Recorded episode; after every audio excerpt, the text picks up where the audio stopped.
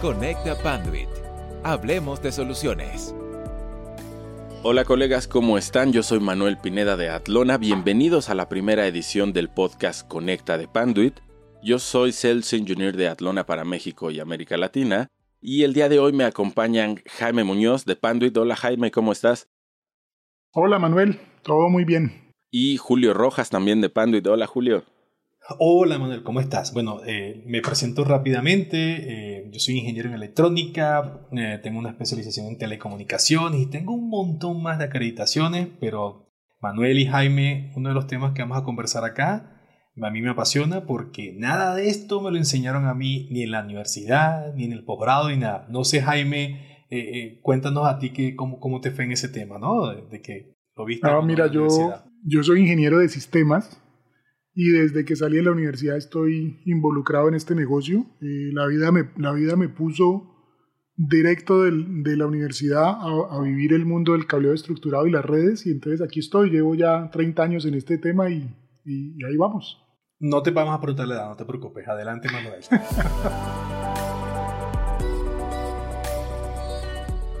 no, si, hablamos de la edad, creo que yo soy el más novato aquí. sí. Pero es interesante, ¿no? justo lo que comenta Jaime, porque igual a mí me tocó exactamente lo mismo. Saliendo de la universidad, entras al mundo de audio y video y hay muchas cosas que no te enseñan y muchas cosas que tienes que resolver en campo y eso te lleva a otros problemas y a preguntarte si lo hiciste bien o qué es lo que está fallando o si el equipo que estás poniendo realmente funciona, ¿no? Y para todos ustedes que se preguntan de qué estamos hablando, hoy el día vamos a hablar de buenas prácticas, cosas que nos hemos ido encontrando en el día a día que si lo viéramos en internet o en el Facebook, todo mundo lo llamaría fails. ¿No? Y, me gustaría empezar con eh, la, primera situación donde yo me encontré este tipo de soluciones y fue un, bar, un, un, bar aquí en México enfocado a vender cerveza artesanal y pues yo llegué ahí porque la administración del local quería encontrar por qué su sistema de audio no funcionaba. Entonces, imagínense la escena, un, bar en una zona bastante concurrida, un lugar muy muy grande, enfocado pues para que la gente vaya, disfrute unas cervezas y sobre todo se, se la pase bien un rato. Pero el problema principal era que el sistema de audio pues no, no funcionaba, sonaba como, como música de elevador. Y, y, después de, de, visitar, de entrevistar al usuario, de, de, preguntar, oye, ¿por qué el DJ vive allá arriba encerrado en, en, un site donde no puede ver a la gente y la gente no puede verlo? Me encontré algo bien interesante. Tenían un sistema de alrededor de 20 altavoces, altavoces pasivos, altavoces estándar, tal cual, conectados con cable de red, con cable CAT. No sé qué categoría era, pero básicamente lo que hicieron fue, pues, conectar tres cables para el más de la bocina y tres cables para el menos de la bocina.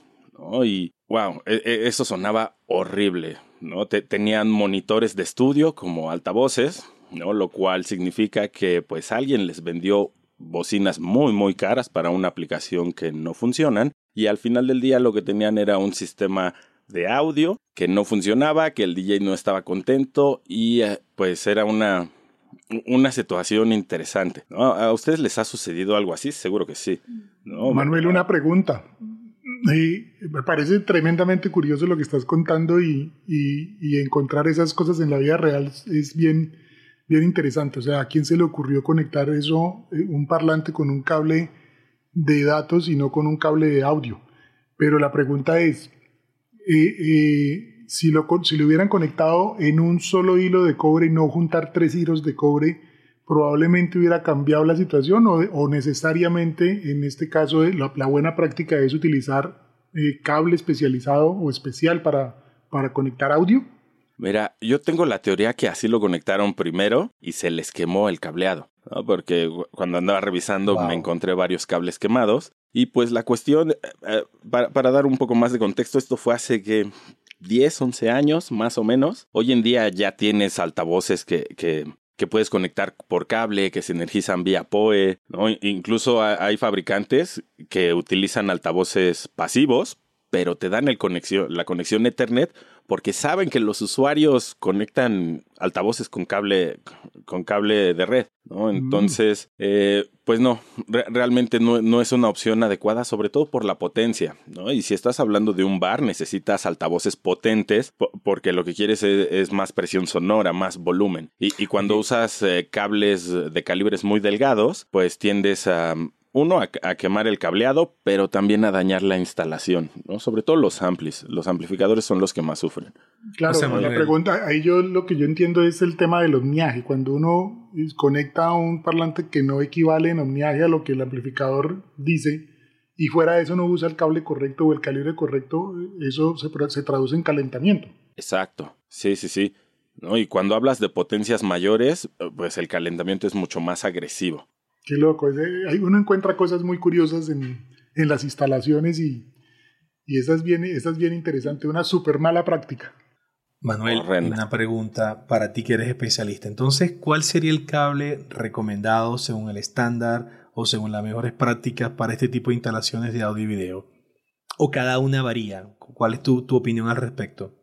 Pues eh, cada una varía, ¿no? Y, va a depender mucho de la potencia que quieras manejar. Pero básicamente en, sistemas de altavoces hay dos opciones. Sistemas de altavoces de baja impedancia, ¿no? 8 ohms, 4 ohms, eh, que, es lo que normalmente te encuentras en, en, en aplicaciones residenciales y sistemas de alta impedancia, lo que conocemos como línea de 70 o 100 volts, que son altavoces pensados, uno, para simplificar la conexión, para que todo lo conectes en paralelo y ahorres cable y disminuyas puntos de conexión y por tanto puntos de falla, pero también eh, eh, estos altavoces están diseñados para funcionar todo el día, todos los días.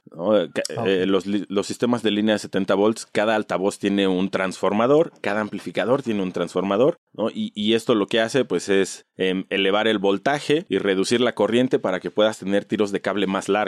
Cuando hablas de sistemas de baja impedancia, eso va enfocado a obtener la mejor calidad de audio posible. Por eso es, ah, digamos, son sistemas enfocados a aplicaciones residenciales y aplicaciones profesionales, música en vivo, básicamente. los sistemas de alta impedancia están enfocados para aplicaciones de voceo y música ambiental. Y todo el mundo conoce cómo suena la música ambiental, ¿no? La clásica música de elevador que suena como más de fondo, que casi no tiene graves, ¿no? Que, que es tal vez muy nasal o muy aguda. Bueno, eso, eso tiene un objetivo, ¿no? Y, y aquí la cuestión, pues lo más adecuado es elegir adecuadamente qué sistema vas a usar dependiendo de la aplicación. ¿no? Por ejemplo, en, este, en esta historia de terror que les cuento de, de este lugar de cervezas, que, que, es muy famoso aquí en México, por cierto, lo más adecuado era un sistema de alta impedancia para poder conectar 20, 30 altavoces a uno o dos amplificadores. Pero pues estos amigos tenían amplificadores de alta impedancia conectados a bocinas para estudio, o sea, bocinas de las que tienen los ingenieros de audio para mezclar un, disco,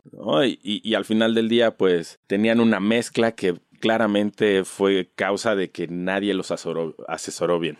¿No? Y, y eso, es uno de los puntos importantes. muchas de estas situaciones se presentan porque el usuario final no está bien asesorado y el integrador pues también, ¿no? tengo que confesar, por ejemplo, yo viniendo del, mundo de audio y video, pues el cable es, eh, es algo más rudo, ¿no? Por ejemplo, el cable de micrófono son tres hilos, calibre 22, tú lo puedes jalar, lo puedes doblar. Y ya después de mucho, mucho maltrato, tal vez se, se, se daña el cable una vez que, que, entré a Atlona y empecé a conocer un poco más del cableado estructurado y todas las limitantes, me di cuenta que muchas ocasiones, más de las que me gustaría admitir, hice las cosas mal, ¿no? desde jalar el cable más de lo que es o doblar lo demás, etc.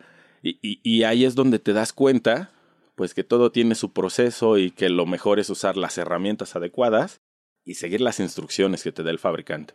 Pues ahí, Manuel, de ahí me salen dos, dos, curiosidades. Bueno, la primera es un comentario y es básicamente lo que tú dices de alar el cable. Ese es uno de los errores más terribles que uno ve en las instalaciones porque la, la razón por la cual un cable de par trenzado es capaz de, es capaz de transmitir datos precisamente es por la trenza. Eh, la magia está en la trenza, la ingeniería, la investigación que han hecho en el laboratorio es la trenza. Y en la obra, en la obra, en la instalación, estiran ese cable y se tiran la trenza y hasta ahí llegó la categoría del cable y eso va a afectar, imagínate uno transmitiendo audio, transmitiendo video de alta definición sobre una solución y utilizando cable y el cable ha sido maltratado, pues ya no hay, ya la imagen no llegó al otro lado. Entonces es una súper mala práctica. Pero la otra pregunta que te quería hacer, uno está acostumbrado pues que uno, el audio que uno utiliza es el de la casa y el de la casa es estéreo, dos parlantes o un parlante con un subwoofer y ya, pero en un sitio como el que estás contando, que uno va a regar parlantes por todo el sitio, va, eh, ¿cómo funciona eso? Es decir, acá ya no hay el izquierdo y el derecho, sino que hay 10, 20 parlantes. ¿Cómo, es el aparato? ¿Cómo es el amplificador que distribuye ese sonido a todos esos parlantes? Oh, e, e, excelente pregunta, ¿no? Porque e, en este tipo de aplicaciones donde quieres audio ambiental, lo más adecuado es que toda la configuración de, de altavoces sea monoaural, ¿no? Porque imagínate la aplicación, no sé, en un bar o en un centro comercial, ¿no? Que tengan un sistema estéreo izquierdo-derecho cuando tú vayas caminando cerca de las bocinas del lado izquierdo vas a oír una cosa y cuando vayas caminando cerca de las bocinas lado derecho vas a escuchar otra cosa. Y esto es porque la música está, eh, está grabada y está mezclada así. ¿no? Lo, lo que quieren los ingenieros de grabación y los músicos es que cuando tú escuches una canción, te puedas posicionar en el espacio donde está la guitarra, donde está el bajo, donde está el que canta. Y, y atrás de, de, de, los instrumentos básicos hay un sinfín de, de sonidos. ¿no? Em, y, y, cuando tratas de replicar eso en una aplicación de audio ambiental o, de audio distribuido, pues tienes ese problema principalmente. ¿no? Probablemente alguna vez eh, a algunos se le dañaron sus audífonos de un lado y lo que escuchas de repente en el lado izquierdo pues es la voz y la guitarra y ya no escuchas el solo de guitarra que sabes que va ahí porque eso estaba en el otro canal, ¿no? Entonces lo más adecuado es tomar esta señal estéreo, dos canales, sumarlos y hacer una señal monoaural. Entonces todos los altavoces reproducen exactamente el mismo contenido, ¿no? lo, que evita esa, esa diferencia de contenido, pero también te da una envolvente muchísimo más homogénea, ¿no? Porque al final del día en este tipo de aplicaciones, pues, las bocinas están alejadas, ¿no? Y, si hablamos de México y América Latina, pues usualmente el usuario final está viendo cómo recortar el presupuesto, cómo bajar sus costos, y en sistemas de audio pues, lo más fácil es, ok, pon menos bocinas y darles más espacio, o pon bocinas más pequeñas con amplificadores más pequeños, ¿no? Y, y, y el tener un sistema que es completamente monoaural te da toda una envolvente para que cuando el usuario o, el, escucha, en este caso, se encuentre en un punto muerto, siga pudiendo entender el mensaje. ¿no? Lo importante de los sistemas de, de, audio distribuido es que se entienda el mensaje. ¿Por qué? Porque su, aplicación es sí audio distribuido, poner música y, demás, pero sobre todo que se entienda el mensaje en caso de evacuaciones o en caso de alguna alarma. ¿No? Y, hay toda una serie de, de, parámetros y, cosas a considerar, como por ejemplo el ruido de fondo, em, las distancias de, de, cableado, ¿no? la sonificación, e, e, etcétera. Muy bien, excelente, excelente. Oye, Manuel, yo tengo también una un comentario, más que una pregunta, un comentario. Fíjate que tú dijiste que era un sitio nocturno muy grande, es decir, que en ningún momento hablaste de presupuesto hablaste fue que estaba, muy mal asesorado. Yo pienso que ese también es uno de los temas que más pasa en el día a día. O sea, muchos de nuestros clientes, tanto de Atlona como de Pandui, a nivel de Latinoamérica o a nivel mundial, están, no están bien asesorados y, a veces y en, normalmente tienen un presupuesto definido para el proyecto, pero por mal asesoramiento o por sí, mal asesoramiento principalmente, pasan esas cosas, ¿no? Fíjate que ese sitio que tú dijiste, pues seguramente ese era un problema y mucha gente a lo mejor perdieron, perdieron hasta clientes por, por la mala fidelidad. Por ejemplo, yo que soy eh, amante de la fidelidad del sonido, eh, yo estoy en un sitio donde hay un mal sonido y yo simplemente no vuelvo allí, ¿no? Así tengan la mejor eh, comida o la mejor bebida eh, de la ciudad, no vuelvo porque simplemente tuve una mala experiencia. Entonces, fíjate que el tema del asesoramiento es estratégico en este tipo de, de, proyectos, ¿no? Tanto de audio y video como también de infraestructura física de cable estructurado. Sí, sí, sí, concuerdo completamente contigo. Aquí e, en este, e, en este lugar de cervezas, el, el, presupuesto no era un problema. Tan solo con lo que se gastaron en los monitores que tenían en la pared, en estos monitores de estudio, que, que son de una marca danesa, pues, con la mitad que se gastaron en esos monitores podrían haber instalado un sistema de audio más adecuado, ¿no? Pero, sí, efectivamente creo que la falta de asesoría es un punto eh, importante, ¿no? Por ejemplo, hace poco eh, me encontré con un usuario que estaba renovando, eh, o bueno, que estaba instalando electrónica en su casa, la quería automatizar, y, la persona que instaló el sistema, o bueno, la infraestructura de red, le recomendó usar cable Cat5e. ¿No? Porque eso era lo mejor que podía usar y, la verdad su, su, infraestructura sí dejaba bastante que desear, ¿no? Entonces, creo que va por ahí, ¿no? La, la falta de, de, asesoría hacia el usuario final. De repente hay como tantas opiniones y tanto que escuchar que como usuario final también es fácil perderte, ¿no creen? Sí, pues mira, eso que estás comentando pasa todo el tiempo y la, la consecuencia o, o, el origen de ese problema es que la gente vende cableado estructurado, se supone que sobre un cableado estructurado van a poner a funcionar una red Ethernet pero la gente no tiene ni idea de transmisión de datos, o sea, ¿qué es, ¿qué es lo que implica que un switch, un aparato, mande una información, mande un dato y ese dato viaje sobre ese cable y llegue al otro lado? Entonces, la gente cree que simplemente es conectarlo. En el lado nuestro, no en el lado de audio y video, en el lado nuestro hay una frase mortal que muchos clientes utilizan y es que cable es cable y cualquiera hace lo mismo. Y eso es una tragedia porque si eso no, lo analizas desde el, desde el punto de vista de transmisión de datos ahí te vas a poder entender que esa frase es una literal tragedia. Entonces aquí pasa lo mismo. Alguien necesita montar una, una solución y cable y pone un cable y ya y conectó pero no tiene ni idea qué, qué es lo que está realmente haciendo porque no, no, no hay el conocimiento y eso pasa muchísimo y lo que decía Julio de la asesoría pues yo tengo un presupuesto, me lo gasto en, algo que supuestamente fue buenísimo y terminé volviendo a gastar más plata porque me tocó desechar lo que hice y ahora sí hacerlo bien hecho. Entonces es, e, es un tema súper interesante, pero, pero la asesoría es clave, o sea, es importante la asesoría. Sí, sí, sí, definitivamente. Yo creo que esto de cable es cable funcionaba en el mundo análogo, pero pero, hoy en día ya todo es digital, ¿no? Los sistemas de audio, los sistemas de video. Eh, entonces sí, definitivamente eh, es una cuestión de, que no se le da importancia pues, a la cadena completa de comunicación, ¿no? Por ejemplo, en audio tenemos este concepto de la cadena del audio, ¿no? Que es desde que entra eh, a través de un micrófono o a través de un transductor, lo procesas, lo envías, haces streaming, todo lo que tengas que hacer hasta que sale por unos altavoces, ¿no? todo eso es la cadena de audio. Y, siempre en la cadena de audio, pues tu link más débil es el cable. ¿no? Puede haber alguien que tenga un micrófono de 5 mil dólares, muy bueno, pero si lo está conectando con un cable de 2 dólares, pues, pues ya está perdiendo toda esa calidad que le, que, le dan los micrófonos, ¿no? O, los instrumentos en este caso. Y, y creo que en, en, la infraestructura y en la parte de datos funciona exactamente igual. Si, si tú tienes em, un switch súper potente y súper veloz y lo conectas con un cable de una categoría ya muy, muy vintage, pues pierdes todas las ventajas que te da el switch y los equipos más actuales, ¿cierto?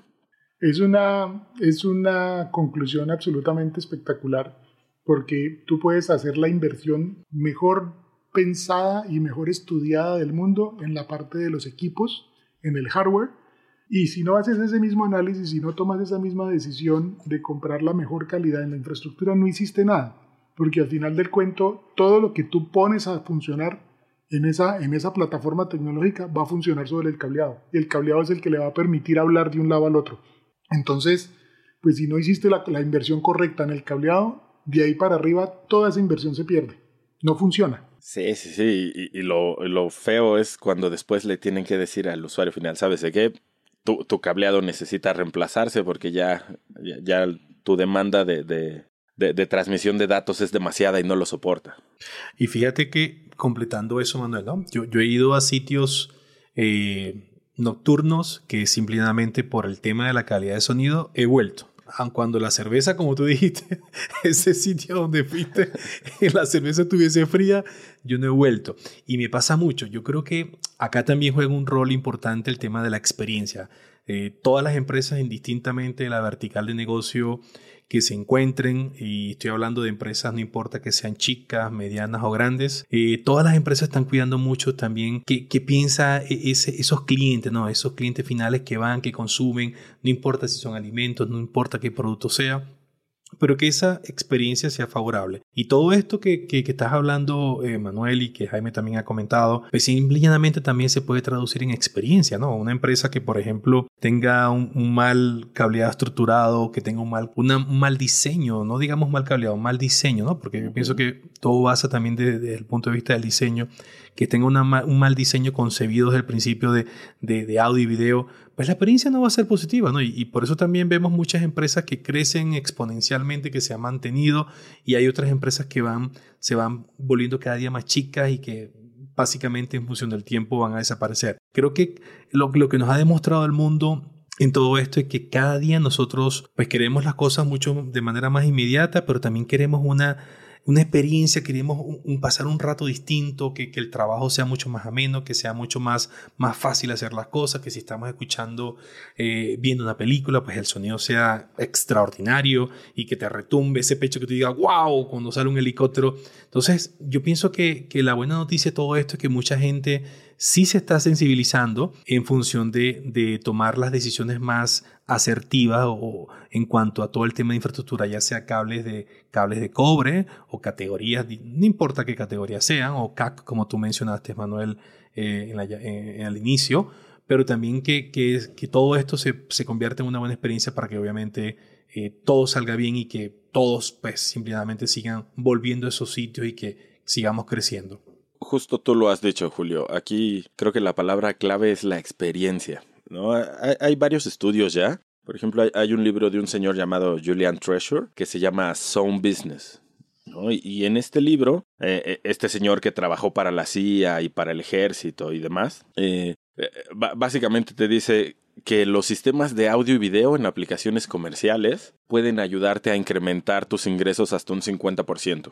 ¿no? Pensemos, por ejemplo, en una tienda de ropa. Eh, en una tienda de ropa, si tú pones un sistema de música enfocado al target, no sé, por ejemplo, una tienda de, ropa para adolescentes, pues requeriría un sistema de música pues más robusto, ¿no? Con, buen nivel, con buenos bajos y sobre todo una mezcla de música adecuada para ese target de, edades. Y esto lo que genera es que cuando las personas entran se sientan más cómodas y terminan comprando más, ¿no? Y, eso lo podemos ver en centros comerciales, eh, eh, en el supermercado y sobre todo en, en restaurantes y bares, ¿no? Si, si tú estás cómodo en, en el lugar donde estás y el video que estás viendo se ve bien, es interesante, pues en lugar de quedarte una hora te vas a quedar dos y vas a consumir más. ¿no? Y, y, eso lo podemos, eh, como bien decías, eh, replicar en distintas verticales. Por ejemplo, en una sala de reuniones. Si, al entrar a la sala de reuniones te sientes cómodo utilizando el equipo y es fácil de usar, pues vas a querer seguir usando esa sala de reuniones. al contrario, que, que, si una sala de reuniones es compleja y tienes una pantalla con muchos botones y no sabes cómo prenderla, pues te vas a ir a tu escritorio y vas a hacer tu videollamada desde ahí donde sabes que no va a fallar, ¿no? Entonces yo, yo, sí lo remarcaría mucho a la experiencia, a la experiencia del usuario final. Y, muchos fabricantes nos estamos enfocando a, la experiencia de usuario final, ¿no? Y, lo podemos ver hoy día con esto del Big Data y el análisis del comportamiento de los usuarios, ¿no? creo que pues este, este tema simplemente se va a ir especializando mucho más. Manuel, ¿cómo hace uno en estos sitios para controlar el eco? Uno a veces llega a unos restaurantes que eh, uno no oye sino una bulla impresionante porque toda la gente se oye con un eco horrible y entonces la música no se oye, no se entiende porque es un eco, un eco, un eco. ¿Existen mecanismos, cosas que permitan controlar este tema del eco? Sí, sí, excelente pregunta. No, eh, el eco es, eh, es una de las cosas, o más que el eco, es la reverberación. ¿No? Digamos que el eco adentro de un cuarto, la, reverberación. Y esto lo que causa, pues, es que no se entiende el mensaje. Ya, sea porque el sistema de sonido eh, eh, es muy grande para la aplicación. Tal vez en algún momento les tocó ir a ver a algún grupo, alguna banda, con un sistema de sonido que estaba demasiado alto y, pues más que disfrutarlo, a veces es molesto. Digo, llega un punto donde eres demasiado viejo para estar enfrente de las bocinas y, quieres estar atrás escuchando la calidad y viendo a la banda. Y, si el sistema de sonido no te lo da, como dice Julio, no, no regresas.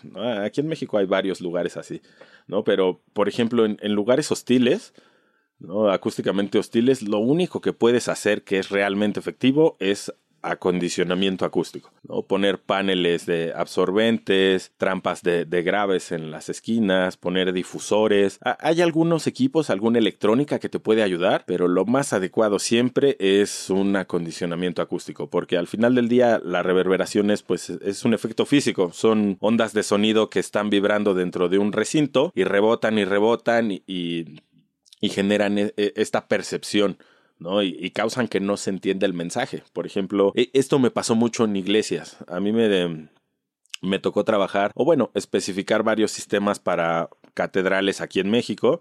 Que, que, de entrada es una fiesta, ¿no? Porque son, son recintos que son patrimonio cultural de la nación, entonces no puedes perforar, eh, no puedes cablear, usualmente no tienen ductería, ya se imaginarán los acabados, ¿no? Mármol, paredes de oro, cosas de ese tipo. Entonces, de, entrada, la, instalación, la parte física de la instalación es compleja, pero la parte acústica es muchísimo más compleja porque pues tienes eh, paredes muy altas, tienes cúpulas o, luego tienes, por ejemplo, recintos de culto donde es así como una bodega, un warehouse enorme con, paredes eh, eh, de lámina, con techos de lámina. Y, pues sí, la, única manera de mejorar la acústica ahí es un, tratamiento especializado, contratar un profesional en acústica y, e invertir en, la acústica del lugar. Pero, como les decía, hay, hay equipos que te ayudan a, manejar un poco eso, ¿no? Por ejemplo, altavoces con dispersiones más controladas o sistemas de procesamiento de, de audio, ¿no? Hablemos de mezcladoras automáticas, ¿no? un proceso de audio que cuando tú estás hablando el micrófono se abre y si dejas de hablar el micrófono se cierra solito para evitar captar el ruido de fondo. ¿no? Eso está buenísimo, excepto cuando hay problemas de capa 8, porque de repente tienes usuarios que empiezan a hablar así más bajito y pues el micrófono se cierra.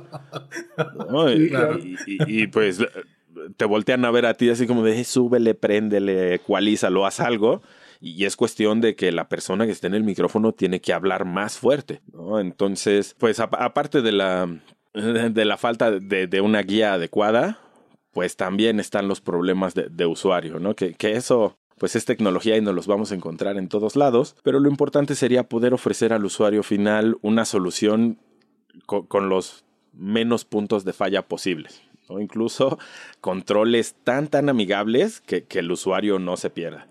Pues Manuel, hombre, hemos aprendido muchísimo hoy contigo. Eh, y este mundo del audio y video, como todos los demás sistemas en el mundo, se han ido convirtiendo en Internet, han entrado al mundo de las redes y pues aquí estamos. Esto es un tema muy bonito y vamos a tener muchas más conversaciones alrededor de este tema. Perfecto, que, yo me quedo con, ganas de escuchar sus historias de, terror, que seguro. Pero ¿qué sabes, Manuel? Bueno, va a haber más contenido, van a haber más, van a haber más podcasts, vamos a conversar de muchas cosas y ahí vamos a hacer un especial de eso, de contar esas historias aterradoras que se encuentra uno en el, eh, a medida que va conociendo proyectos y cosas aterradoras pero apasionantes, ¿no? Para que los que nos escuchan, pues son aterradoras. De, todo, se aprende. Nosotros decimos aterradoras porque estamos en, este mundo, pero son temas apasionantes y son temas que, que gustosamente les podemos ayudar a, asesorarlos, a hacerles un acompañamiento para que tengan una, una grata, una espectacular experiencia. Manuel, pues muchas gracias. No, pues muchas gracias a ustedes, chicos. Eh, gracias por acompañarnos el día, el día de hoy. Em, por, el momento esto lo dejaremos en pausas. Eh, hablaremos más adelante de más casos de terror de Jaime, de Julio. Si ustedes tienen algún caso de terror también que quieran compartir con nosotros, adelante, por favor envíenlo a nuestras redes sociales o a su representante Panduit de más confianza. Y pues bueno, muchas gracias Jaime Muñoz, Julio Rojas. Mi nombre es Manuel Pineda y hasta la próxima.